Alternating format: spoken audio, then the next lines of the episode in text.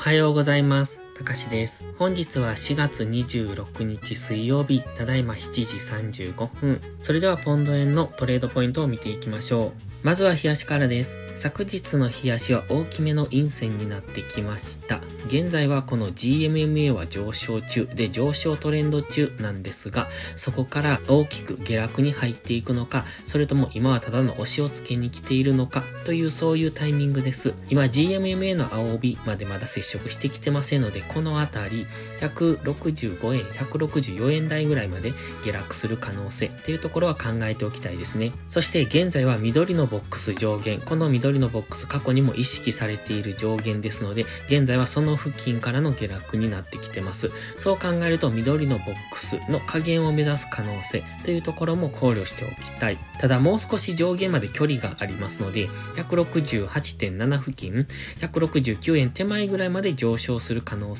はまだありますね。そして緑のボックスを次超えられるかどうか。で、現在ですと緑のボックス上限からの下落になるのかどうか。そうなるとボックス加減を目指す動きになる可能性。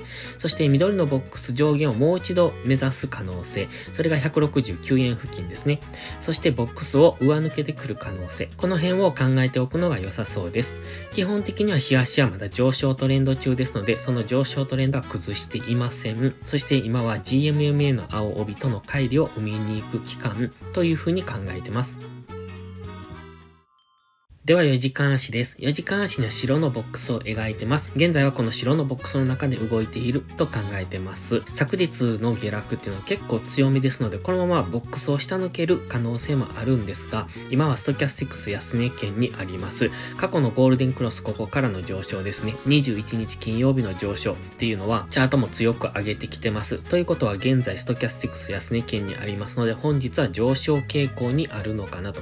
ただ昨日の下落が強いので、上がったところは売られやすいと思います。それでも4時間足のストキャスティクスは安値圏からゴールデンクロスしそうですので、反発上昇の勢いも比較的あると思いますので、その売りと買いが拮抗しそうな、そんな日になりそうですね。上がったところは売られやすいし、下がったところは買われやすい。そんな状態でしょうか。ボックス内のトレードということは下限、上限に引き付けてのトレード、そしてそれを抜けた方についていくというのが良さそうですけれども、下抜けた場合は、日足の GMMA がすぐに下に通ってますので、次は日足単位での上昇が入ってくる可能性がありますので、下抜けたからといって安易についていくのは危険かもしれません。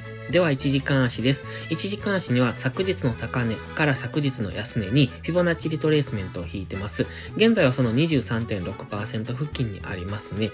で、基本的に1時間足ではこの強い下落に対しての戻り売りが入りやすいと思いますので、23.6%付近、38.2%付近、50%付近、このあたりを目安に次の下落を狙っていくのもありだと思いますが、また下がったところでは4時間足単位の上昇も入ってきやすくなってますので、基本的にはこのボックス上限、下限に引き付けてトレードしていくのがいいですね。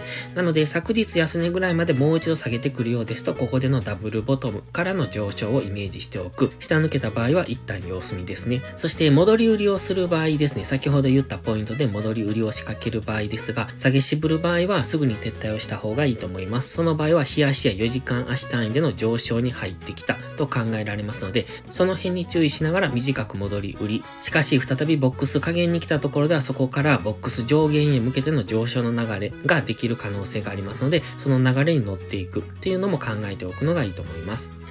それでは本日は以上です。この動画がわかりやすいと思ったら応援をお願いします。皆さんの応援がより多くの初心者の方へこの動画をお届けすることにつながります。そして最後にお知らせです。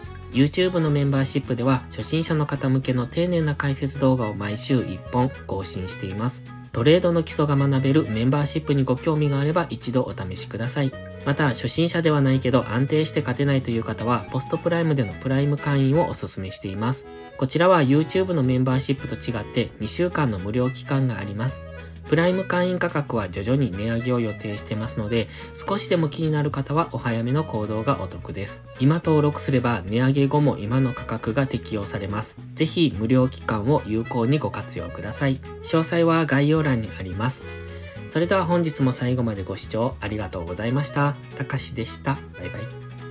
インジケーターの使い方解説ブログを書きました。GMMA、Stochastics、MacD の使い方について詳しく書いてます。まずは一度目を通してみてください。きっとスキルアップのお役に立てると思います。インジケーターは何気なく表示させるのではなく、理解して使いこなすことが大切です。また、インジケーターを使ったエントリー手法のテキスト販売を始めました。こちらは初心者から中級者向けですが、初心者の方向けの初級編もご用意しています。勝つための聖杯なんてありません。だからこそ地味にコツコツとスキルを積み上げていくものです。このテキストはそんな方のお力になれると信じています。せっかく FX を始めたのですから、明るい未来を夢見て頑張りましょう。